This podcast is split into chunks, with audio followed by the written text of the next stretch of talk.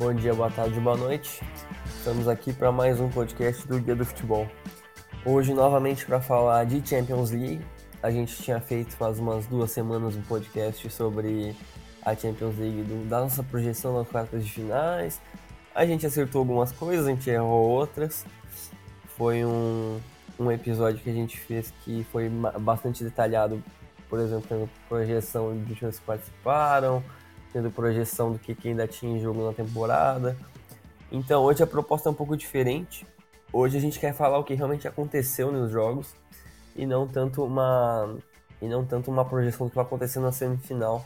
Até porque a gente já falou bastante coisa nas quartas e e aí a gente achava que ia ser um pouco repetitivo.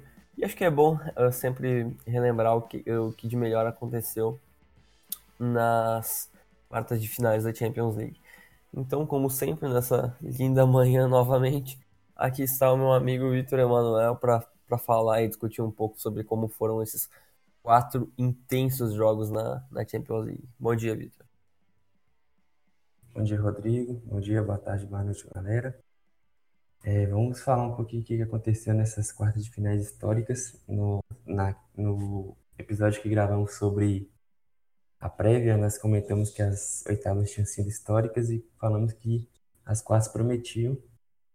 E eu acho que foi até mais absurdo ainda, porque o que aconteceu ontem, principalmente, o que, o Ajax fez, o que, o Messi fez mais uma vez, foi coisa que a gente não vai esquecer tão cedo.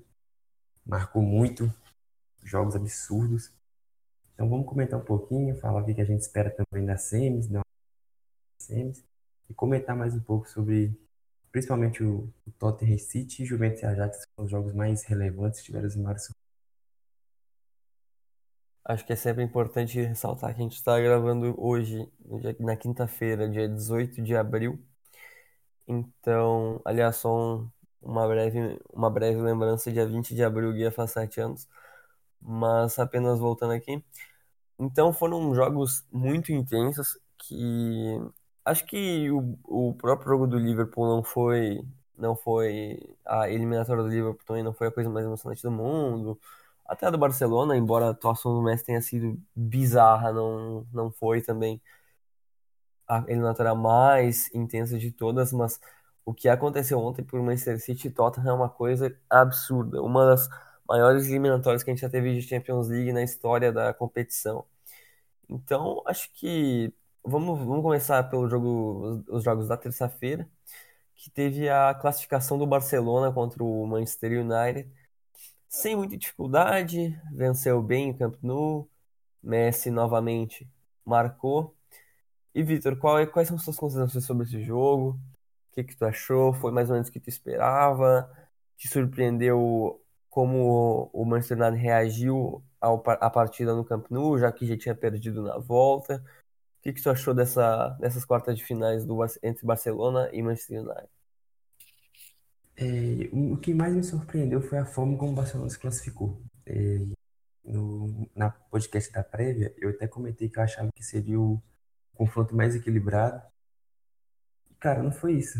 Na Inglaterra, o Barcelona abriu o placar tanto quanto cedo, com o gol contra do Shaw na partida do Messi de Soares mas dominou o jogo, não sofreu muitas, muitas, muitos riscos do United. O Messi mas não precisou, o Ter fez poucas defesas, também o DJ fez pouco, foi um jogo até não foi tão bom quanto a gente costuma ver de Champions League, mas o Barcelona venceu com certa tranquilidade, 1x0, com uma vantagem boa, porque ia decidir em casa no campeonato que não perde há muito tempo, por Champions League, mas foi pequeno. E na volta, cara, com um minuto de jogo, com 40 segundos de jogo, o Rashford mandou a bola no travessão com, sei lá, com os primeiros cinco minutos, o Rashford tem umas duas chances muito boas. O Ter chegou a fazer depois de defesa no começo do jogo. O United começou muito bem, parecido como foi contra o PSG, pressionando, martelando. Mas depois o Barcelona conseguiu tranquilizar o jogo um pouco, começou a dominar. Aí o Messi achou um golaço, canetando o Fred, mandando no cantinho do DJ. É impossível de pegar aquela bola. Aquele chute que ele faz ali na meia-lua, é quase um pênalti para ele, foi um, foi um golaço. E logo depois ele chuta da, de fora da área também, só com a perna direita e o DJ engole o frangaço. Abre 2 a 0 com menos de 30 minutos, se não me engano. E aí as chances do, do, do United, que já eram bem poucas, já praticamente acabaram. O Pogba não, não fez um bom jogo. O as, o a defesa do, do United é uma coisa bizarra, porque o time é tão caro e você tem que jogar com Jones, é, é, Smalling, Ashley Young, Lindelof de lateral. Então, assim, coisas bizarras no elenco do, do United que não consegue competir com, com o Barcelona, que é muito forte. O Messi no, modo Deus, com o Jordi Alba fazendo outra boa, boa partida. O Jordi Alba deu 84 passes certos, ganhou 4 dos 5 duelos, criou uma chance e deu uma assistência. Mas a partida muito boa do, do Jordi Alba. O, o Arthur controlou o meio de campo, voltou a jogar bem depois de umas, algumas 3, 4 partidas abaixo da média. E o Coutinho fez um golaço, xingou a torcida, comemorou com as mãos nos ouvidos, tipo, me critica aí, eu quero ver vocês me criticando. Saiu aplaudido, não retribuiu os aplausos, o Coutinho saiu, tava bem bravo no jogo, mas fez um golaço também. E o Barcelona, enfim, mata o fantasma das quartas, né? Volta para semifinal depois de três anos, eliminado para. Me ajudei, Atlético de Madrid, Juventus e Roma, né? Isso. Voltou, agora está entre os quatro de novo. Champions League depois de um tempo, né? Igual a gente falou no, no podcast da prévia. O Barcelona não pode ficar quatro. Três não pode ficar três tendo o Messi sem chegar na semifinal, né? Voltou agora e é um dos grandes favoritos aí para para retomar o domínio da Europa. O sistema defensivo do United também é uma coisa que vou, vou te contar, né? Tem Ashley Young, Phil Jones, Chris Smalling e Victor Lindelof. É, é ridículo. E ainda desconta com o, o melhor jogador defensivo que é o goleiro, vai lá e, e comete um frangaço ainda. Aí complica de vez. Uma atuação muito fraca do Fred também, né? Não fez uma, uma boa atuação. E que foi bem no, no jogo de ida. E, e tinha, foi bem. Exatamente. E foi provavelmente um dos piores em campo contra o Barcelona no jogo de volta. E é engraçado porque eu, eu até estava vendo alguma estatística que encontrei no Twitter que teve um jogo, acho que faz umas duas, uns dois, três jogos, não, não, me, engano, ah, não, não me lembro exatamente, mas que o time titular do Manchester United tinha mais ou menos uns seis jogadores que eram que eram ainda do tempo do, do Alex Ferguson. Então nesse jogo. Ah, é, foi mesmo. O, só, só te interrompendo, a, a defesa é a mesma que jogou contra o Basel, se eu não me engano, sem o Lindelof. Acho que os outros, os outros quatro são os mesmos. Eu vou, vou e, e aí tu tem jogadores como tipo o, o Valencia que estão muito abaixo do que realmente já chegaram a estar. E é complicado, porque é, é, é muito difícil pensar que um time com essa defesa pode, pode conseguir alguma coisa em algum campeonato. O Alex Ferguson fazia milagres e tu tinha um Evra bom, tu tinha um sistema defensivo um pouco mais sólido, com o Rio Ferdinand, com o próprio Vidic. E hoje tu tem um sistema muito frágil. Phil Jones e Chris Smalling é uma coisa de louco. Tu não pode apostar nisso umas quartas de final. Mas para mim era meio evidente que o Messi ia conseguir destruir um time com, com esse sistema defensivo. Uma partida também bem fraca do Ashley Young, que até, até não foi o pior da, do jogo, mas realmente muito fraca. E, e é interessante, né? Porque agora o Manchester United está focado só na Premier League, tem chance de nem ir para a Champions League. E, e a torcida, claro que clama por reforços defensivos, né? Porque faz algumas temporadas teve o, o Dalot para lateral, teve o Bailey que toda hora tá lesionado para a zaga, que é um bom zagueiro, deve ser o melhor zagueiro que o Manchester United tem no elenco hoje, mas também convive com muita lesão. Então é complicado. Para o United são, é mais ou menos o esperado. Não dá para fazer terra arrasada, porque chegar nas quartas de final com esse time do Manchester United até remendado, depois com o Solskjaer, depois tudo, toda a crise que teve com o Mourinho, não, não é, não é, não foi um, um ruim retrospecto. E, e o Barcelona tem uma espécie de Messi dependência, né? Porque são oito jogos na, na Champions League, 10 gols e 3 assistências dele, uma média de aproximadamente 9, 9 de rating por jogo. Então, que, que tu ainda pode falar desse homem chamado Lionel Messi, que marcou pela primeira vez depois de 12 jogos em branco nas quartas finais da Champions League? Ah, não tem muito o que falar dele, né? Tava um, um jejum que não é que é quase impossível de ver dele, ficar 12 jogos sem marcar em qualquer. Você pode pegar qualquer recorte da carreira dele. É muito difícil conseguir achar 12 jogos sem marcar em alguma coisa. Então, mas ontem, ontem, ontem né? Terça-feira, destruiu, acabou com o jogo. E achou um golaço contra o, Fred. Cara, eu fiquei constrangido pelo Fred, foi um, um gol absurdo. Depois fez o, o 2 a 0 Voltou à normalidade, já tem 10 gols na Champions League, classificou o Barcelona e, e deu a lógica. Só completo, só voltando à parte lá do, da defesa do, do United, eu achei que Basel 2, Manchester United 1, pelo grupo C de 2000, na Champions 2011-2012. A defesa do United era De Gea, Jones, Ferdinand, Smalling e Evra. E ainda tinha o Ashley Young no, como ponta. Então, três, quatro das, dos cinco jogadores de defesa do United contra o Barcelona é a mesma de 2011, de 2011 barra 2012, sob o comando do, do Alex Ferguson, é uma coisa assim, é bizarro, porque os caras gastam 80 milhões no Lukaku, 80 milhões em Martial, 100 milhões em, em Pogba e não, e não consegue arrumar, não consegue fazer uma defesa que consiga competir em alto nível, né? Porque você tem um goleiraço, mas os outros jogadores você pode pegar qualquer time do top 6 da, da, da Inglaterra que tem uma defesa melhor. Então, é, é, mostra a incompetência do, do United de, de, ter muito dinheiro e não conseguir montar um time equilibrado que faça frente ao City, ao Liverpool, ao próprio Tottenham.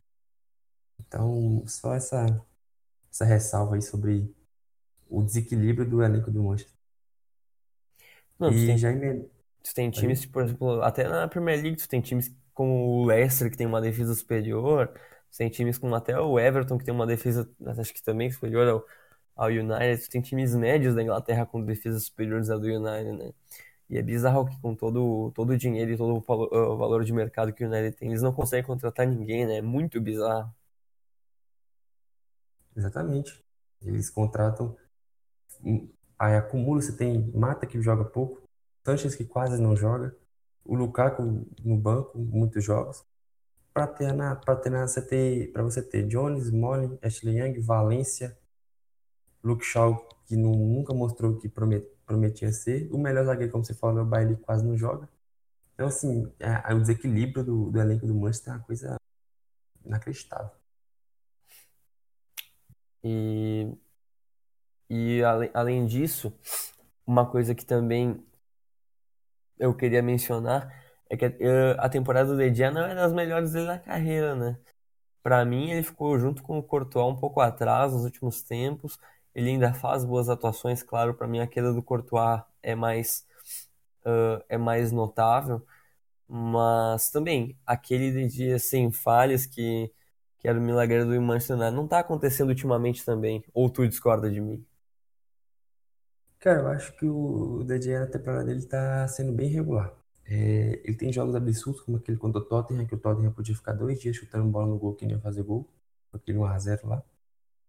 Mas tem essas falhas, tá acontecendo falhas um tanto quanto mais rotineiras, mas, cara, é, diz muito como é que é o Manchester, né? Porque o DJ, ele tem jogo que o Manchester ganha por causa do DJ, e a culpa foi exclusivamente dele, o cara fechou o gol. Mas tem jogo que, quando ele falha, a casa cai. Ele não tem o que fazer, o time não consegue reagir. Eu acho que ele ainda é um dos cinco melhores goleiros do mundo. Mas a temporada dele tá. Não, tá, não sei se tá abaixo, mas, abaixo, mas tá bem regular do que costumava ser. Não sei se tem mais alguma menção a fazer o jogo do Barcelona contra o Manchester United, se tem alguma projeção para a próxima eliminatória do Barcelona, se tem alguma coisa que o Barcelona tem que melhorar para a próxima fase da Champions League. Mas tem mais alguma menção para a partida ou a gente, a gente já pode mudar para o próximo grande jogo que aconteceu na Champions League? Não, acho que o, Barcelona está chegando forte, chega mais forte do que chegava na temporada passada, com um elenco um pouco mais encorpado, com jogadores mais experientes, Coutinho retomando um pouquinho a, a, o nível de atuações alto. alto. É, o Dembele voltando de lesão, que é importante. Uma, uma disputa pela vaga no lateral direito que está sendo legal, porque tem que estar tá obrigando o Semedo e o Sérgio Roberto, que não são laterais nível mundial, mas são laterais bons a jogar muito para continuar sendo titulares. O Semedo jogou, o Sérgio Roberto jogou no último jogo, por exemplo. Então tá interessante, o Barcelona chega muito forte e já chega forte sempre, com o cara jogando que o Messi está jogando, então é um dos grandes favoritos que vem uma, uma semifinal que nós vamos falar um pouco mais à frente, absolutamente sensacional. Mas aí vamos pro, pro que aconteceu lá na Itália, que foi uma coisa histórica.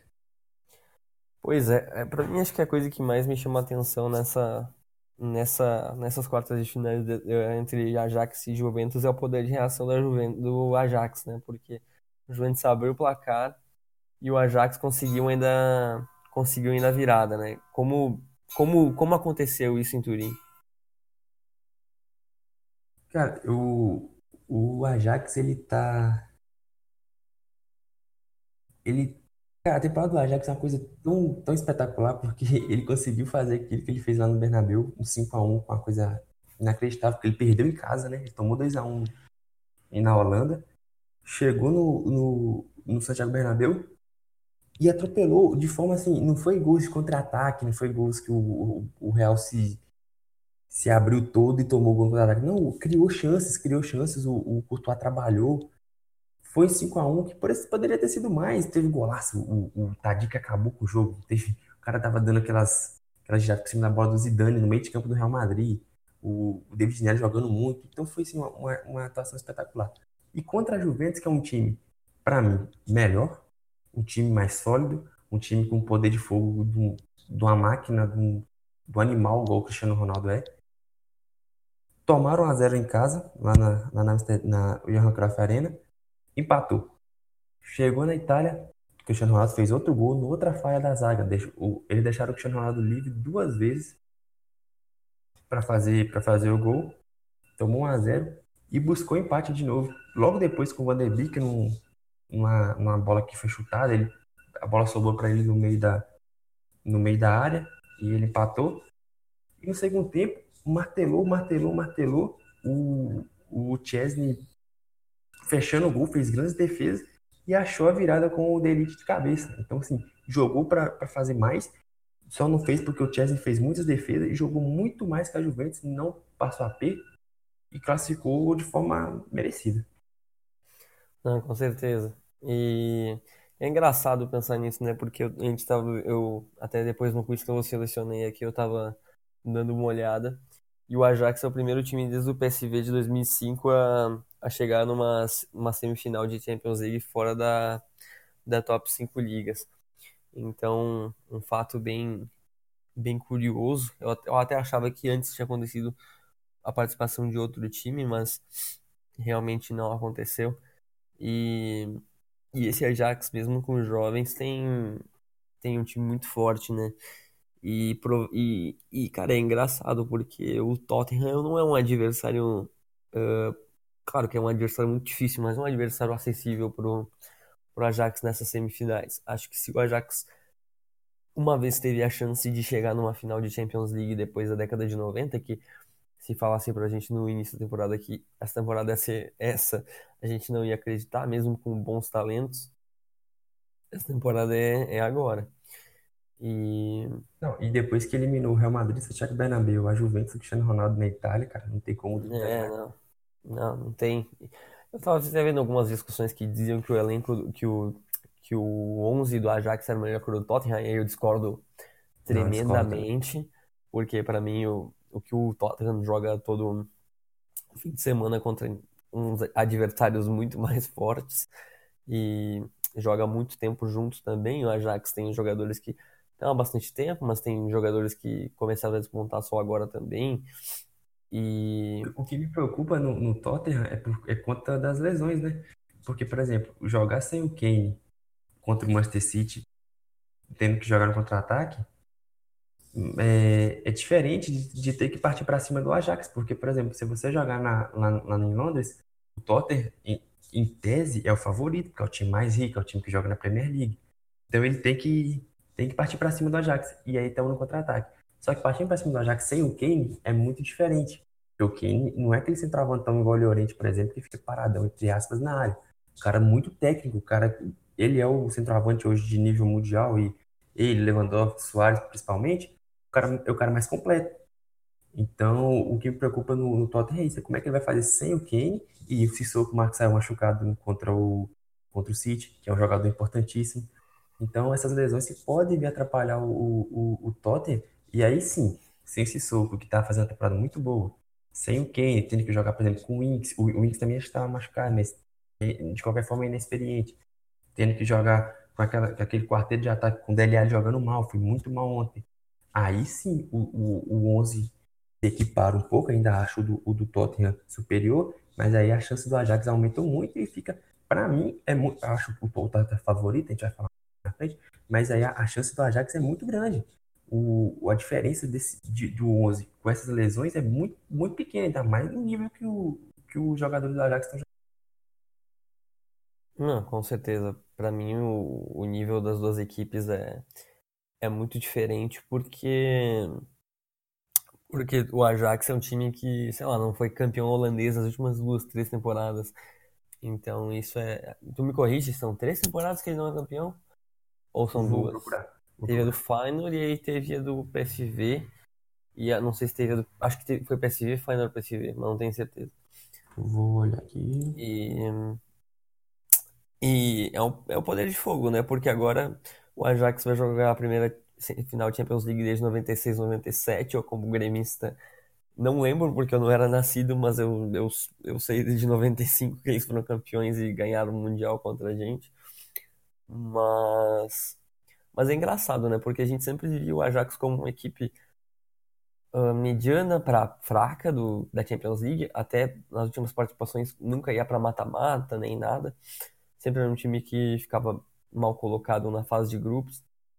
E assim, esse time da Ajax é muito bom, mas times jovens muito bons a gente já viu várias vezes no, na Europa e, e nem sempre isso significa ir numa Não é semifinal, garantia de nada, né? né? Exato. Acho que perto, acho que eu, na real um paralelo bem parecido com isso é o Mônaco de o Mônaco do Mbappé, que pra mim tem uma história bem parecida assim, que só que a diferença é que o, o Mônaco joga numa top 5 ligas, né? E o Mônaco tinha dinheiro É, eu injetado, acho que né? o Mônaco é mais difícil ser campeão francês do que o Ajax. Campeão holandês, obviamente. Assim é, Acho que o feito, tem. o feito do, do Mônaco é maior. Só voltando aqui, que você perguntou sobre o Ajax, ele não é campeão desde 2013 e 14. 13, né? Faz bastante tempo, então. Foi PSV, PSV, Feyenoord, PSV. É. Agora tá na liderança, né? Vamos ver. É, então, isso é outra coisa, né? Vai lá e, e, e joga tudo contra o, contra o Tottenham e acaba deixando a Eredivisie de lado e acaba perdendo alguns jogos, alguma- alguns pontos. Porque, porque tu sabe como funciona a Eredivisie, né? Tu perdeu um jogo, empatou um jogo, a coisa desanda. E o problema da Ajax também não é o saldo, né? Mar- Marcou mais de 100 gols já no campeonato. É, não, o, o ataque do, do Ajax é uma coisa inacreditável. Não, é, eu tava falando até com, com alguém que me disse que o, o ataque do Ajax era um dos ataques mais absurdos da, da Europa nos últimos 10 anos. E, cara, acho que dá pra procurar, mas acho que em média de. É que aí a gente teria que abrir mais, porque a Eredivisie não é uma top 5 ligas. Mas acho que se tu abrir pra top 10 ligas nos últimos 10 anos, deve ter uns dois ou três times que vão marcar mais gol que o Ajax marcou, né? É, Eu, não duvido dessa afirmação, não, porque todo jogo do Ajax, cara, o último final de semana foi 6x2, todo jogo é 3, 4, 5, 6. Todo É, é, é muito, muito grande a, a margem de gols do Ajax. E outra coisa que a gente até mencionou, já que o Cristiano Ronaldo, após oito anos, não vai jogar uma semifinal de Champions League, é engraçado, né? Porque a Juventus contratou o Cristiano Ronaldo justamente na expectativa dele ser o homem-gol. Ele não fez uma partida muito ruim contra o Ajax, mas também não decidiu. E, e agora, o Cristiano Ronaldo cada vez ficando mais, mais velho, a Juventus não tem muitos anos ainda de Cristiano Ronaldo para poder aproveitar esse poder de- absurdo dele em Champions League, né? Porque a contratação dele não foi tão cara, até, até levando em consideração os valores de hoje, mas, mas é para agora, né? Não, não tem um prazo muito grande que tu pode ficar esperando ele decidir tu ganhar uma Champions League, porque para nós era o que faltava para Juventus conquistar um caneco, né? É, a Juventus ele- ela contratou o Cristiano Ronaldo sabendo que a janela dele é pequena. Por mais que ele, que ele continue esse monstro absurdo, 34 anos já. Hum, Cara, assim, já é. Eu não gosto de falar que ele tá acabando, porque esse cara já me deu inúmeros motivos pra gente não duvidar. Mas. Mas, por exemplo, cara, ano que vem, ele, a próxima Champions League tem 35. Jogador de futebol é muito difícil manter um nível com 36, 37. Novamente eu falo, não dá pra duvidar dele, cara. Mas a janela tá se estreitando. Aí você tem Chiellini ficando velho, você tem Bonucci ficando velho, entendeu? O Pjanic já tá batendo na casa dos 30 anos também. O Mandzukic já tem 33 por aí. Então a janela da Juventus está se estreitando. Aí tem que ver, né? Porque de bala não, não, não decola. Bernadette tá fazendo uma temporada boa, mas ainda não é o que prometeu, prometia ser. Vamos esperar um pouquinho. A zaga, o Rugani também parece bem, bem estagnado. O, o Alexandre, 30 anos já, a gente acha que tem. Viu o Alexandre, mas já tem 30 anos, ou beirando os 30, entendeu? A, a, lateral direita, o Cancela, aí sim, aí você tem que, você tem que contar com o Cancelo, com o Chesney, que é um baita goleiro e é novo, o mas isso aí, até eles tornarem jogador de classe mundial, já você não vai ter mais Cristiano, não vai ter mais Kelly, você não vai ter mais Bonucci, não vai ter mais Mandzukic. Então a Juventus ela tem que ela corre contra o tempo para ganhar essa Champions, porque é o que falta, cara. Já tá, vai ganhar o oitavo campeonato italiano consecutivo, tem duas finais de Champions, semifinal, algumas, quarta de final chegando também. Falta o título. Então a, a janela da Juventus está tá fechando. O Alegre já não é mais unanimidade da Juventus, não sei se, nunca, se algum dia foi, mas está sendo bem contestado ultimamente. Então é curioso para ver o, o, próximo passo da Juventus, o que, que ela vai fazer para conseguir equiparar, porque ela foi eliminada por um time inferior, mais novo, porém que jogou melhor. É, realmente. E aliás, só é, registrando aqui, eu não consegui achar aquela estatística, mas eu achei estatística que é a terceira vez na história da Eredivisie que um time chega à média de 3.45 gols por jogo na, no campeonato. 3,45 gols. Que está atrás apenas do Ajax de 66, 67, com 3,59. E do Ajax de 1985, 86, com 3,53 gols. Então, num, num, campeonato que o Ajax é, costuma ser sempre o mais forte, lá do PSV, ter números assim, até que levando em consideração que o futebol antigamente era muito mais ofensivo, né? é, é, é bem curioso, né? Porque os, os números do Ajax são, são espantosos. Acho que, não sei se tem mais alguma menção para fazer, mas acho que a gente já pode, já pode encaminhar para o jogo do Liverpool e do Porto, que, que acho que foi o jogo, a eliminatória mais sem graça dessas, dessas aí, porque para mim talvez fosse o maior desnível, né, dessa, dessas quartas de finais da Champions League, né? É, vamos, vamos pro, pro Liverpool que isso. Ah, a gente falou, né? Era o, o franco favorito, não sofreu, não sofreu nada, fez um agregado de 6 a 1 já levou uma ótima vantagem de, da Inglaterra. Rodou um pouquinho o time, o Firmino começou no banco, o Henderson não começou jogando. Conseguiu rodar, conseguiu vencer tranquilamente. Chega de novo longe, o, o time do, do Klopp tá cada vez mais forte, já é muito mais forte do que era na temporada passada. Hoje você tem um zagueiro que para mim é top 3 da temporada.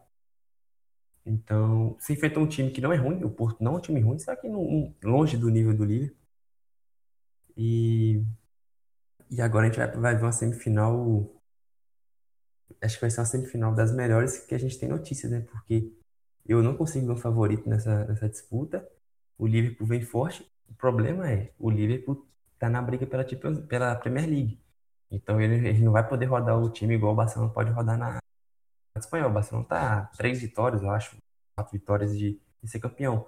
O, o contrário do livro, que tá dois pontos atrás e um ponto, é um ponto atrás e precisa correr atrás do, do City que tem um jogar, que tem um, na verdade está dois pontos na frente, mas o City tem um jogar menos, né? Então é curioso para ver como é que o, o Klopp vai rodar esse time para chegar inteiro contra o, Barcelona, que está mais descansado. E e, cara, vai ser, vai ser um jogo de um lado Salah, Firmino e Mané, do outro Messi, Soares, Van Dijk contra Piquet, Ter Stegen contra Alisson, vai ser uma coisa absurda, hein? Eu tô bem, bem ansioso, porque o Liverpool engatou essa segunda semifinal seguida, isso não acontecia desde 2006, 2007. Então, um fato bem, bem curioso pro Liverpool, até porque o Liverpool ficou muito tempo sem jogar, sem até jogar a própria a própria Champions League. Então, então para um time que viveu um período de vacas magras ali, desde, não sei, acho que 2000, eh, até 2013, 14 ali, que teve o título, eh, no caso, a tentativa de título e perdeu com o Brandon Rodgers, o Liverpool, ele, ele não era um time que sempre ia para a Champions League, até quando se formou o Big Six na Premier League, com o Tottenham pegando sempre uma vaga. Então a, a, é legal ver o Liverpool, o Liverpool nessa fase muito boa, assim como teve, assim como teve ano passado. Esse ano tem acréscimos de jogadores como o Keita, então tem o Van Dijk em toda a competição, o Van Dijk tinha chegado no meio da temporada no passado. Então acho acho que é bem legal essa fase do Liverpool. Tu tem um Salah que faz uma temporada para muito subestimada, porque o Salah todo mundo esperava uma coisa que ele não pode entregar, que foi aquela temporada bizarra que ele fez ano passado. E tem feito bons jogos, melhorou bastante nos últimos jogos. Já o artilheiro do Liverpool na, se eu não me engano, na Premier League. Então, é uma boa temporada dele. Aí tu tem um Mané que para mim, na minha opinião, pode ser cogitado num top 5 ali de melhor jogador dessa temporada, que faz uma temporada bizarra de boa. Para mim também. Eu até tava comentando com um amigo meu que torce pro Liverpool ontem, que a temporada do, do Mané é uma coisa de louco, que ele é o melhor dos três na temporada do, do ataque, e que pouca gente fala isso, né? Acho, acho curioso até, porque depois dessa, da Copa do Mundo que ele foi com o Senegal, ele, ele voou, ele era sempre o, o coadjuvante do trio. Então agora é legal ver esse protagonismo dele, uma fase absurda. Ontem marcou um gol que foi validado pelo VAR, que todo mundo achou que estava impedido, mas não estava. Eu cheguei a ver esse jogo porque era o que estava passando no, na TNT. Bendito e, vai. E bendito VAR, né? Acho que, bom, para mim, o Vitor, a gente, a gente respeita todas as opiniões, mas para nós é consenso que que o VAR assim, é, é, a coisa mais, útil do mundo. Não, é. não, não, não, assim, vocês me desculpem, mas eu respeito mais ou menos. Não, tá de sacanagem, cara. Não, a gente vai, a gente vai chegar na parte lá do, do City Tottenham, mas não, continua, né? Assim, tem coisa que você não pode brigar com, você não pode brigar com a justiça, né, irmão? É, exato. É. Acho que é mais pelo discurso moralista, sabe? De que muita gente fala que, que o mundo está chato, que que agora não pode mais ter um Robinho, que, que o VAR tira a graça do futebol, mas se a graça do futebol é injustiça, aí acho que é melhor tu se perguntar para ti mesmo o que que o teu caráter, né? Se tu gosta mesmo de justiça ou se tu gosta de, no caso, injustiça, né? Mas eu acho que apesar dos pesares do VAR, tem a demora, por exemplo, aqui no Brasil tava tendo demora sempre, teve mais de 5 minutos de demora. Eu entendo que isso atrapalha o jogo, eu entendo que não é tão legal comemorar duas vezes, mas, cara, eu acho que eu acho que se não for desse jeito, vai ser de qualquer outro que a gente vai conseguir atingir atingir algo para melhorar a nossa arbitragem.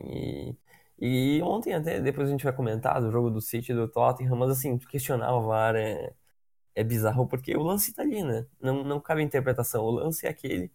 Impedimento tem... você não, você não discute se você tem impedido, não tem discussão, cara. Você tem não, imagem lá. É uma matéria, tá é uma matéria exata. É, não. Então, para nós é consenso, a gente não, não quer entrar em discussão também, mas já entrando, a gente é totalmente a favor do VAR, até porque, cara, meu time, todo mundo, eu sou gremista, né? Todo mundo fala do, só dar um parênteses, todo mundo ficou falando daquele jogo do River contra o Grêmio, que até tava no estádio, que o, teve o lance que culminou no que culminou no, na eliminação do Grêmio, da mão do Bressan e tal. E todo mundo fala, ah, maldito VAR, se não fosse o VAR, mas aí sem o VAR a gente não ganha nem a Recopa que a gente ganhou. Então as pessoas elas usam esses critérios toscos para legitimar, uh, legitimar o VAR. Então. Não, vou dar um exemplo meu. Vou dar um exemplo meu. Oh, o VAR começou ano passado na, nas quartas de final, se não me engano, da Copa do Brasil. Na final, teve o gol no lado do Pedrinho lá. Então, foi, eu fui beneficiado, porque o, cara, o Jadson, se eu não me engano, deu, deu, quase, quase deu um soco no, na cabeça do Dedé. Foi falta, cara, aquilo dali. Acho que existe pouca discussão. Na verdade, existe alguma, mas pra mim foi falta. E cara, e, domi é. e, do, e domingo. É, não, mas isso eu não vou comentar porque não foi culpa do, do VAR, né? O juiz é. Mas enfim. Agora, domingo, cara, quando o Fred fez o terceiro gol, cara, eu quase quebrei meu apartamento. Cara, eu, sério mesmo, eu quase quebrei o apartamento. Depois foi anulado o gol. Vi que o que bateu na mão dele. Cara, eu não posso fazer nada. O Fred fez o gol com a mão. E do jeito que a, que a bola tava ali, ele aumentou o espaço do, do, do corpo. Então a bola bateu na. Se não tivesse a mão dele, ele não teria sido gol.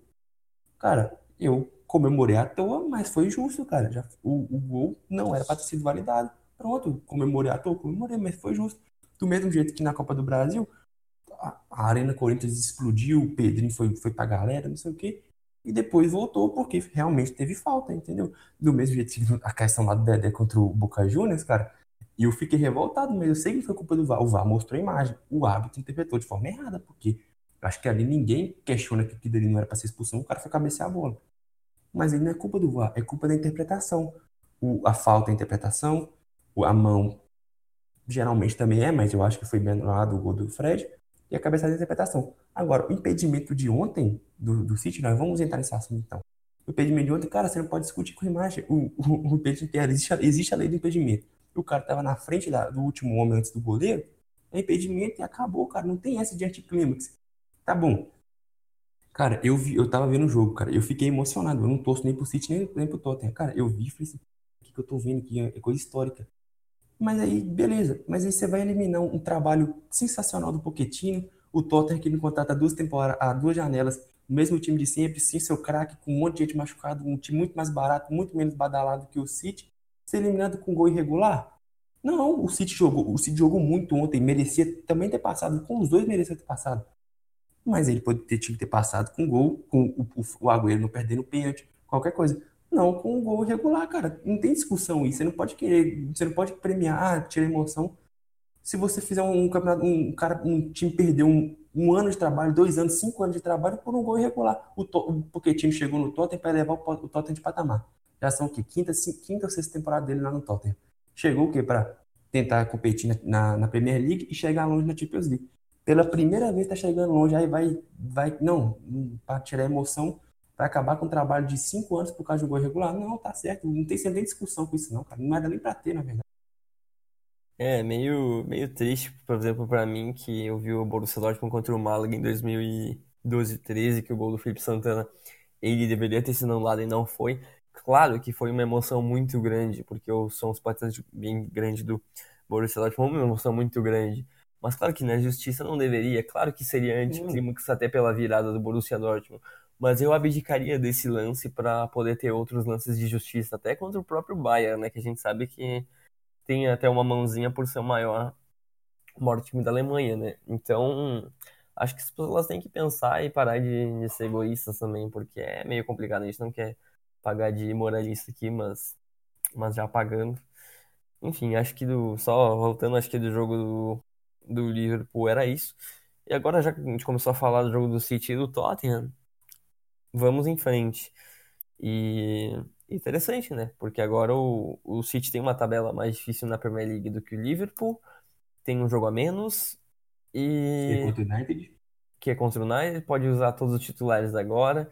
Tem um elenco muito recheado que é muito maior do que o elenco do Liverpool, não em questão de qualidade, mas em questão mesmo de peças, por exemplo, no, Liverpool tem umas 15, 16 peças muito boas e no City tem 23, é, é diferente. E agora que tu pode é utilizar... É, a vantagem é muito maior e tu pode utilizar todas. Eu achava que o City e o Liverpool, se os dois passassem para a semifinal, o City ainda se favorece para a Premier League. E agora eu acho que é... o problema do City é, é isso pesar, né?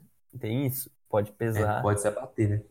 Pode se abater, pode jogar mal depois. Por exemplo, o Paris Saint-Germain foi eliminado e tá sempre destroçado na liguinha. Acabou de levar 5 a 1 perdeu ontem pro Nantes por, 2, uh, por 3 a 2 é, é, claro, o PSG já é campeão, mas tu, mas tu tem um baque, né? Tu tem um baque muito é, grande. Então acho que a eliminação do, do City interferiu totalmente no que vai acontecer na Premier League. Até porque o Tottenham tem um elenco muito pequeno, né? E o Tottenham agora vá que não pegue uma vaga no top, no top 4, né? Porque agora é bem possível, né? É, agora o, o Tottenham, o, a gente comentou isso na, na acho que foi no antepenúltimo, né? É, cara, o Tottenham, o bom dele é que tem a tabela bem, bem mais fácil, né? A tabela do Tottenham é bem, bem mais tranquila. E, e só que agora o time só que vai dividir atenções e, e, o foco agora tem que ser a Champions League, cara. O cara tá dois jogos no final da Champions League. O Tottenham tá dois jogos na Champions League. Então, assim, a, o foco tem que ser a Champions. Agora, só falando um pouco do jogo, cara, eu, tipo assim, eu foi o. Eu não lembro de um jogo melhor na minha vida. Eu já vi alguns jogos muito. Eu já vi 6x1, eu já vi 3x2 do, do Messi destruindo o Bernabéu. Eu já vi os 3x. Eu já vi um monte de vezes o Messi destruindo o Madrid. Já vi finais de Champions, já vi. Eu vi boa parte do, do, do Real Madrid 3x0 na Juventus. Foi grandes jogos. Só que esse cara foi uma coisa inacreditável, porque, tipo assim, eu sentei para ver o jogo aqui na sala, com 11 minutos tava 2 a 2 11 minutos. O, o fez um golaço, o Som fez, empatou, depois o Som fez um outro golaço e o Benatinho empatou. 11 minutos, 2 a 2 Depois disso, virou praticamente um jogo de um time só. O City martelou, martelou, martelou. Chegou ao 3 a 2 com o Sterling de novo. Só que o Tottenham jogando bem demais, cara. O Tottenham segurando, uma grande partida do Eriksen, uma grande partida do Som, o Lloris fazendo grandes defesas. Do outro lado, o, a partida do De Bruyne, cara, o, o número do De Bruyne no jogo, nota 8.8 pelo SofaScore, três assistências, quatro passes decisivos, duas chances criadas, três finalizações, três dribles, ganhou 8 de 12 duelos individuais e sofreu três faltas. O Agüero fez um gol e deu assistência. O Stanley fez dois gols e deu três finalizações. Em compensação, o Laporte fez uma, uma, um jogo terrível, errou, errou, teve dois erros capitais que geraram os gols do som. O Dele Alli não, não apareceu para o jogo pra, na fase ofensiva, foi importante defendendo. O Fei teve três cordas, interceptações, só que ele não apareceu ofensivamente, não deu nenhum, nenhum chute a gol. Partida bem ruim do Dele Alli. E, e o principal destaque do, do Tottenham foi o som, cara.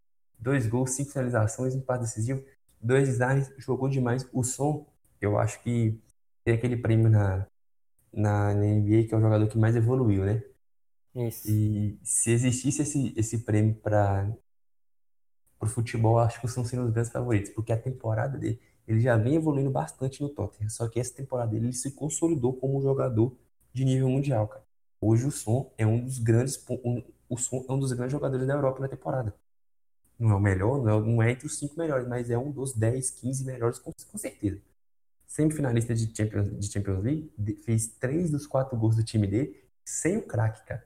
Você tem Eriksen, que é muito badalado, o Dele Alli, que é muito badalado, você tem uma zaga que é muito, muito badalado com o Vertonghen e Aderweireld, e quem chamou a responsabilidade foi o Son. Fora a história que ele tem lá na questão lá do exército e tal, a história do, do Son é muito, muito legal também.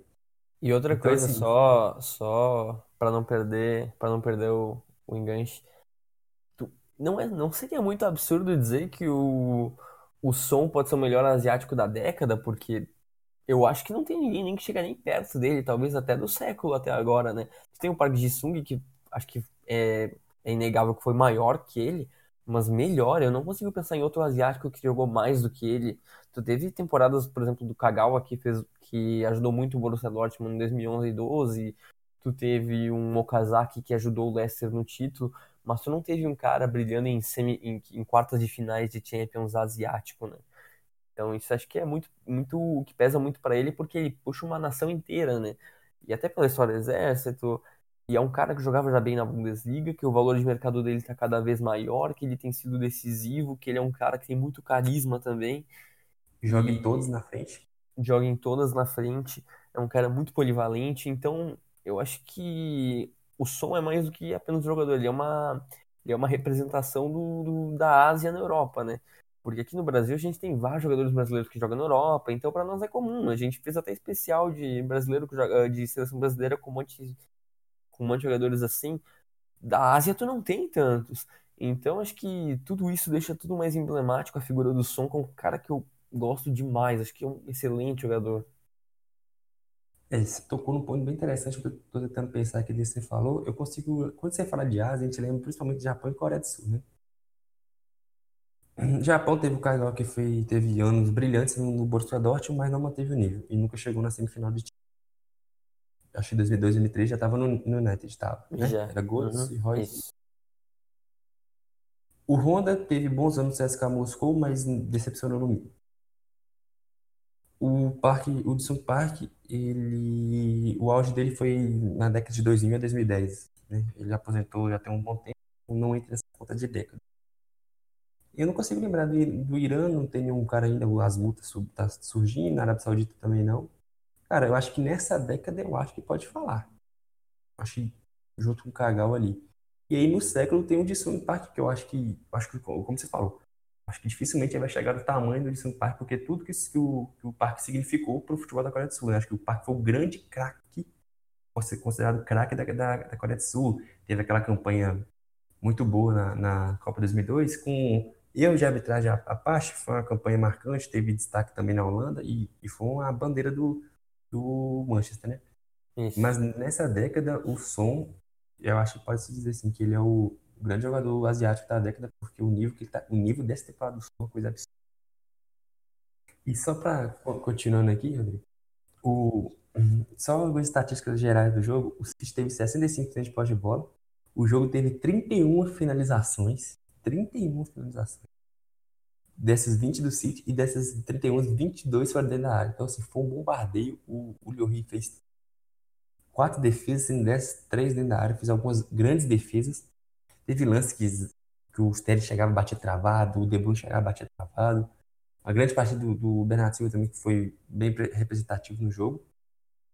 E, só para terminar, foram somados mais de 900 passes os dois times juntos. O City teve 592 passes com uma taxa de acerto de 88%. Resumindo, cara, foi um jogo que, assim, a gente sempre discute questão de merecimento.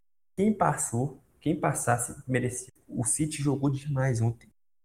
Atropelou. O, o, no momento, o Tottenham não conseguia ficar com um minuto com a bola. O City martelou demais o Tottenham. O De Bruyne pela parte. Que, assim, a gente até conversava no nosso grupo, ficava brincando que tinha um ano que o De Bruyne não dava um passo. Ontem deu três, deu três, só que assim, o De Bruyne dominou o jogo de uma forma, cara, que há muito tempo a gente não via, e a gente sabe que ele é capaz. O De Bruyne é um caracaço de bola. Dominou o jogo de uma forma espetacular, o City martelou, só que o Tottenham se defendeu bem, porque no volume de jogo do City teve muitas finalizações, só que ele defendeu bem, o, o, o Lloris trabalhou, mas é impossível um goleiro não trabalhar da forma que o City estava jogando, criando chance.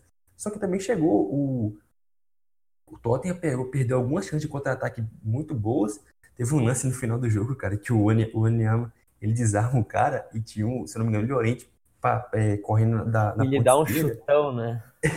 ele deu uma bicuda, pra, ele dá uma bicuda pra frente, cara. Tipo assim, tinha, tinha uns três jogadores do City na frente, assim, dele, uma linha, e o, e o, o Llorente e o Llorente passando, só que, tipo assim, ele não, ele não sabia o que ele fazia, porque a pressão era tanta, e ele, ele roubou a bola e deu uma bicuda pra frente. Ele simplesmente roubou e devolveu a bola. Foi uma coisa hilária. Só que perdeu algumas chances, perdeu essa chance que era uma boa. Teve um lance do Dele Alli que ele perdeu. O som chegou numa. O, o Ederson fez umas duas boas defesas também, não podemos deixar passar que o Ederson foi importante quando, quando precisou. Os gols não teve nenhuma culpa. E, e cara, assim, foi um jogaço. O, o, jogo de ida foi outro jogo muito bom, que o Tottenham mereceu vencer na ida. Jogou muito bem, mesmo quando o Kenny saiu machucado. Então, assim, é, eu não lembro de uma, de uma, de uma eliminatória de, inclusive tão boa quanto essa. Foi dois jogos muito bons. Ontem foi um jogo que eu não vou me esquecer tão cedo. E que teve um herói improvável, né? O, o, o Llorente entrou. Tava 4 ele entrou, tava 3x2. Ele, deixa eu ver aqui. É, tava 3x2 no lugar do Sissoko, que saiu machucado. Quer dizer, o, o, o Pochettino ele mudou o esquema tático, né? Que ele jogou com 4-2-3-1, com o Sonho e o Lucas alternando lá na frente, o DLL também jogando de, de, de 9 alguns momentos. Só que aí quando o Sissoko machucou, ele, ele colocou um 9 de ofício e recuou o, o Eriksen e o Dele Alli. Jogou tipo um, quase como um 4-3-3 com o Dele Alli bem recuado, porque eu não costumo ver o Dele Alli jogando tão recuado assim. E, cara, deu certo. O, o, o Llorente fez o gol polêmico também, a bola bate. Sim, a bola bate no braço dele, só que a, o braço está colado no corpo, porque é um movimento de, de subida, né? Mas também bate na coxa. Então o juiz ficou um tempo vendo o lance, até achei que ele ia anular, ficou um bom tempo, até que demorou mais do que a média na Europa. Só que ele validou o gol, eu acho que validou corretamente, porque o braço estava meio colado ao corpo, a bola bate, bate, tanto que tanto bateria no corpo dele, como bateu ainda também na coxa, mais ou menos aqui no, no quadril. Então foi um gol um tanto quanto polêmico, mas importantíssimo, foi validado, e eu acho que validade de forma correta. E que, assim, a gente, se eu não me engano, você até falou que seria o, o confronto mais equilibrado da fase. Acho que, foi, acho que o seu voto foi nesse. E eu falei que não, que eu achava que o City era um time bem, bem superior. Assim, ainda acho que o City é superior, mas o Tottenham mostrou muito caráter e passou com, com louvor. E, e acho que o mais legal dessa, dessa disputa foi que, por exemplo, acho que as últimas grandes disputas que a gente teve, que a gente poderia pensar, tipo, grandes eliminatórias, foi, por exemplo, um Barcelona e Paris Saint-Germain, que só aconteceu o que aconteceu porque porque teve um time que ele que ele foi muito abaixo na, na, na segunda partida, né? Porque teve uma Não, grande reviravolta. primeira, o Barça também foi muito abaixo, né? Então, assim, foi dois jogos, de- foi cada time jogou um jogo. Exato. E, e nessa, e nessa que tu tem dois times sempre jogando bem e tal, que tu, como tu disse, que os dois times poderiam classificar que não foi injusto pra nenhum lado, acho que dá um, dá uma emoção maior, sabe? Tu teve grandes semifinais, tu teve grandes quartas de finais também nesse, nesse meio tempo, assim, mas, mas em questão que acho que todos que a gente lembra costumam ser remontados, costuma ser remontado do Barcelona, costuma ser remontado da Juventus contra o Atlético Madrid. Então acho que é legal quando os dois times jogam bem. Então, então eu gostei bastante disso. E, e só para só também constar, esse, esse Tottenham City foi muito interessante também, porque tem uma imagem emblemática, né? A imagem do confronto vai ser o juiz apontando, anulando o gol, e aí tu tem um VAR review, tu tem um no goal, que vai ficar pra história. Tu tem aquela, tu tem a comemoração do Guardiola, e depois a reação dele, tu tem uma falha bizarra do Eriksen, que ele não deveria ter recuado, ele deveria ter afastado de qualquer outro jeito, mas não deveria ter recuado do jeito que ele recuou, que ele viraria o vilão, ele virou o vilão por 30 segundos, e aí tu tem o gol anulado, então tudo muda, sabe? Eu achei, eu achei que foi muito emblemático por isso, sabe? É, o... teve tudo, né? Teve futebol bem jogado, teve grande defesa de goleiro, teve golaços e teve emoção, né, cara? E teve VAR, né? É, teve VAR. Então acho que acho que antes de, de encerrar, a gente de falar duas coisas. Primeiro, o que que tu espera dessas semifinais entre Barcelona e Liverpool e Ajax e Tottenham? O que tu espera? Pode fazer alguma projeção? Tu tem tem favorito? Tu acha que tu acha que vão ser com, ah, os dois confrontos são equilibrados? O que, que que tu acha desses desses confrontos que vão levar o time à final da Champions League? É, vamos lá. É, eu vou tentar não ficar em cima do muro e deixar o, o messianismo de lado. Tottenham Ajax primeiro. Cara, eu acho assim, eu acho o Tottenham favorito porque eu acho o Tottenham mais equilibrado que o, que o Ajax.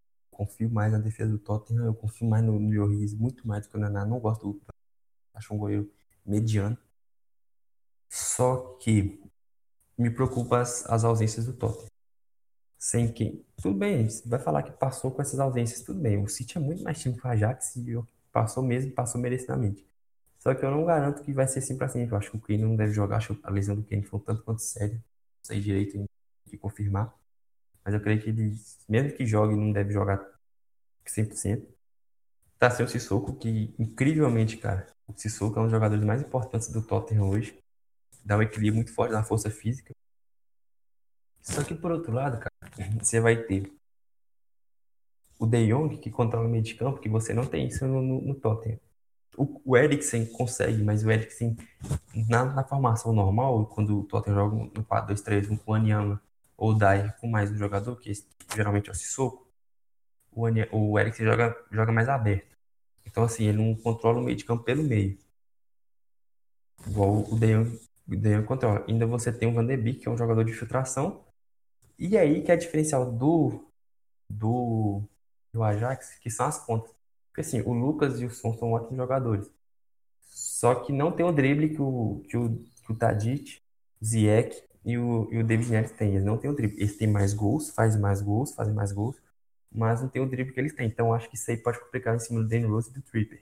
Mesmo que seja o Aurier ou o Ben Davies. Eu acho que a chave do Tottenham é essa e a bola é, e a chave do, do Ajax é essa. Acho o Tottenham favorito, apostaria no Tottenham, mas mas a diferença é bem pouca. Eu acho que com as ausências, acho que fica ali um, um 55, 45, um 60, 40 no máximo. Mas apostaria no Tottenham. É, que seria histórico, né? Primeira final, final de Champions do Tottenham. Que merecido demais pelo trabalho do, do Pochettino, é uma coisa sensacional também. Agora, Liverpool e Barça, cara, é, uma, é, é muito difícil, muito difícil. Cara, eu vou falar, eu acho, eu apostaria no Barça por alguns motivos. Primeiro, Messi. Segundo, o meio de campo do Barcelona, pra mim, é mais forte. Arthur voltando a jogar bem. Busquets, sendo Busquets, cara mais subestimado que eu, que eu lembro de futebol. O Rakitic jogando bem, ótima temporada. O Vidal entrando muito bem. Não podemos esquecer disso. O Vidal tá entrando muito bem. Coutinho recuperando a. a... Cara, assim, Coutinho custou 160 milhões de euros, né? Pode chegar a 160. Não é nem metade do que ele, do que ele era para ser. Mas ele tá melhorando do que a nível das atuações dele estava sendo horrível. Debele voltando, o Soares jogando muito bem.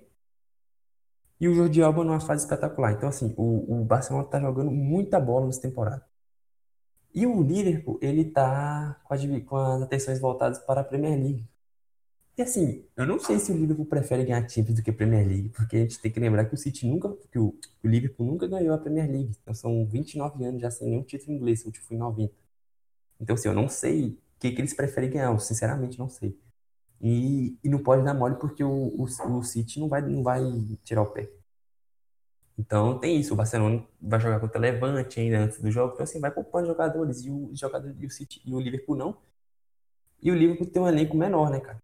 O Liverpool, por exemplo, você joga com o Origi, a diferença já cai muito, muito, muito, a diferença é muito grande pro Firmino. Você tem que jogar com o Alberto Moreno na esquerda, a diferença é muito grande pro Robertson, entendeu? Vira e mexe, você tem, você tem que improvisar, por exemplo, um Milner. Imagina um Milner jogando de lateral esquerdo, tendo que marcar o Messi quando ele cair pela direita. Não, então, não, assim, não vai acontecer. Pois é. Então, assim, o, o que o que me dá a, uma, até uma favor de pequeno, também uns 55, 45, também o Barcelona é muito pequeno também, não é que ele ficasse duro, mas são dois times muito fortes. Porque o Liverpool também, vou falar as pontos fortes do Liverpool, você tem, você vai jogar com Mané e Salah em cima de Jordi Alba que é muito ofensivo. E cara, e se jogar o Sérgio Roberto, o Sérgio Roberto ele não consegue marcar, por exemplo, o Mané. Não consegue. Você tem que jogar com Semedo. Só que Semedo é um jogador que vai já vai entrar pendurado, se eu não me engano, tá com dois amarelos por exemplo, você toma um cartão, a volta vai ser sem o, vai ser sem o Semedo. Então, as, as, as laterais do, do, do Barcelona podem ser um ponto fraco porque os pontos do livro são jogadores muito bons, né? E tem o Van Dijk, né, cara? O Van Dijk tá na fase muito boa, tá fazendo muitos gols de cabeça. Então, assim, eu ainda acho, acho que, acho que o final vai ser Barcelona e Tottenham mas é muito difícil cravar qualquer coisa, cara. Essas são sempre finais extremamente equilibradas.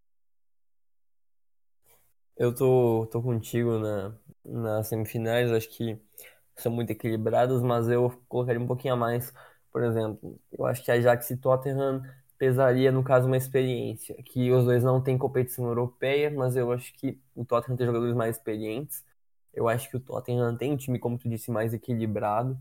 Eu acho que o sistema defensivo do Tottenham é muito mais ajeitado. Tu tem uma dupla de volância também que para mim é melhor. Por exemplo, o De Jong é muito bom, mas o De Jong é muito novo também. Então acho que vai pesar a experiência. E eu, eu não cravo porque é muito difícil. Já se eliminou Real Madrid e Juventus, a gente tá falando, não tá falando de pouca coisa. Então, não, eliminou, por exemplo, ganhando no Bernabéu e ganhando em Turim. Então, são é fatos muito expressivos, sabe? Mas eu acho que. E, e a gente eu... não pode esquecer que fez um grande jogo do Bayern também na fase de grupos. Exato, exato. É muito importante falar isso. Então acho que seria 51-49 para mim pro, pro Tottenham, eu colocaria. Mas também tem o peso das ausências, que acho que vai considerar bastante. Eu acho que tá muito equilibrado e, e, vai se editar pelo, pelo jogo de ida, sabe? O problema é que esse Ajax, mesmo se ele perder na ida, ele pode ganhar na volta como ele já fez contra o Juventus, como ele já fez contra o Real Madrid. Então acho, acho que vai ser bem interessante. E sobre Barcelona e Liverpool, acho para mim tem claramente apenas um peso.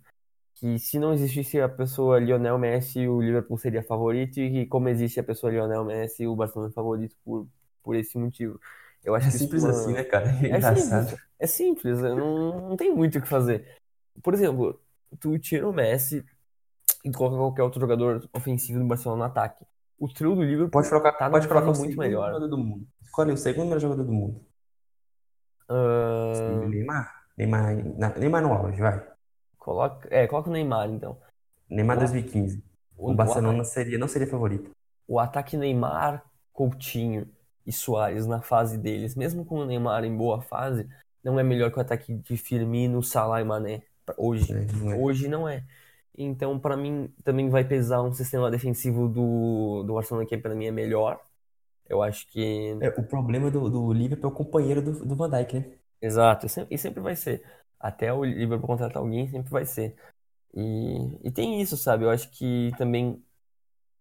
Acho que, acho que só isso que pesa. E também o elenco, né? Rodrigo, Que, Rodrigo, calma, calma. Notícia de última hora. A, a Federação Holandesa vai, vai mover uma, uma rodada inteira da Eredivisie para o Ajax meio que descansar para as semifinais da, da Champions. meu Deus. Que- Quero ver o que vai, o que vai acontecer, então. Vai E, o- e, ser. e vale lembrar que o Tottenham não pode, não pode fazer isso na, na, na Premier League, porque se ele não ganhar na a Champions, ele tem grande chance de ficar fora da, da- do ano que vem, né? Sim, sim, com certeza. E então acho que vai ser isso que eu, te disse. Acho que o Barcelona é favorito por causa do Messi. É como eu te disse naquela outra vez, lembra? O Messi nota média 9 e todo mundo com nota média de 7 para baixo. Então, para mim é isso que o futebol se resume ultimamente. E o favoritismo é do Barcelona por causa de Lionel Messi. E acho que também pesa o time ser um pouco mais experiente que o Liverpool em competições europeias, mesmo o Liverpool chegando no final do ano passado que isso dá um, um- uma cancha muito grande pro Liverpool também por causa disso.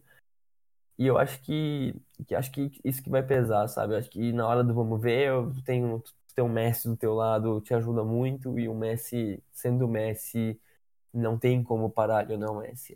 É, é isso. Então eu colocaria Só uma estatística, essa estatística, acho que, o, se eu não me engano, o Messi nunca fez gol no Liverpool. É verdade, é verdade. Eu li até esse, esse gráfico esses, esses tempinhos, eh, faz acho que uns dois, três dias. que teve todos os confrontos contra times ingleses e aí tinha isso. Curioso, mas É, vamos ele ver. recentemente não tinha gol no Czech, aí não tinha gol no, no Chelsea na temporada passada e não tinha gol contra o Manchester United em campeonato em em mata-mata sem ser final, né? Sim. Então vamos pro próximo tabu, então. E é, é engraçado porque no confronto entre Ajax e Tottenham, não obrigatoriamente a gente vai ter um dos dois na final.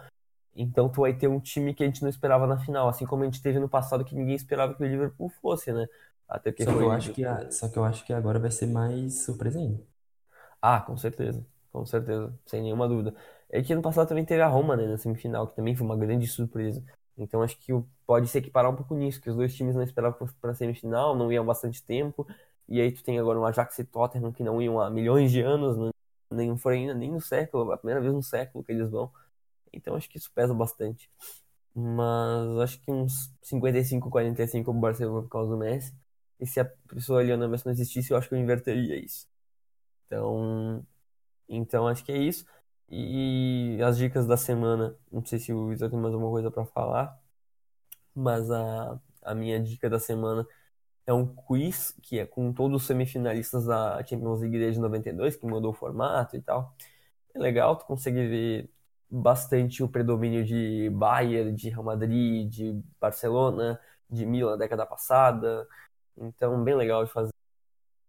Vai ter um ou outro time que vocês vão, vão se confundir, porque fica, cara, nossa, como é que esse time chegou e eu não lembro. Então vai ter tipo um, só dando um spoiler, tipo um Villarreal, assim, vai, vai ter. É um quiz bem legal, vou, vou repassar pro Vitor depois, não sei se o Vitor já fez, mas é um quiz bem, bem legal de fazer. E as dicas da semana de leitura, eu fui mais pelo, pelo, pela curiosidade, por, até porque antigamente era um rival, que eu achei, isso me chamou bem a atenção quando eu, quando eu li a manchete, que o Gary Neville disse que o Liverpool, que o Liverpool tem potencial para ir para a final, a ponto de o Barcelona não ter nenhum favori, eh, favoritismo nesse confronto. Então achei bem, bem curioso, até por vir do Neville. Então, ex-jogador do Manchester United e tal. Então, eles que a chance é 50-50. Então, achei curioso vindo dele. E é uma, uma reportagem do Mirror, bem curtinha, com ele falando sobre o que ele acha da, dessas semifinais que, que estão para vir. Vitor, qual é a tua dica da, de leitura dessa semana? Um texto do pós-jogo do Trivela, da Trivela sobre o jogo de ontem. City e Tottenham. Cara, leia e veja os melhores momentos e conseguir achar um, um jogo completo. E foi uma coisa que sensacional. Então, acho que a gente fecha por aqui por hoje. A gente gostaria sempre de agradecer vocês que, que sempre estão nos ouvindo, que a audiência vem aumentando cada vez mais. Alguns perguntaram já essa semana do Deezer, que a gente está tentando entrar lá faz bastante tempo e, e tá difícil entrar, mas estamos tentando. Aí são disponíveis sempre no Spotify, no SoundCloud, no, no iTunes. Meu arroba é Rodrigo Giares, o arroba do guia é arroba o guia do futebol. A gente lembra que a gente gravou esse podcast no dia 18, então esse podcast vai provavelmente daqui a uma semana pro ar, uma semana e pouquinho. Então, se tiver algum fato desatualizado, vocês, claro, podem nos corrigir, mas nos entendam que a gente gravou com antecedência. Até como expliquei no do Cartola, que também foi de mudança e tal, então as coisas estão um pouco mais corridas. Mas, Vitor, quais são suas considerações finais? Manda um abraço pra galera, tuas mídias e, e era isso. É, agradecer quem ouviu. É, a gente está fazendo, tá tentando fazer um pouco mais de podcast, porque vai entrar, as aulas estão apertando, o Rodrigo vai viajar. Estamos tentando fazer mais podcast. Então, quando soltar esse, como você falou, pode ter alguma coisa é, atrasada, que não, já não está sendo mais útil, por exemplo. Às vezes daqui, daqui quando ele soltar, o Messi machucou, por exemplo. É. Então, toda a nossa análise aqui mudou. Mas só para entender que pode acontecer isso, mas obrigado a todos que estão que nos ouviram. Meu arroba no Twitter é arroba Vitor Emanuel, é Vitor EPH. E agradeço a todos que ouviram. Até a próxima. Para isso, muito obrigado a todos que nos ouviram. Esse foi o sétimo podcast do Guia do Futebol.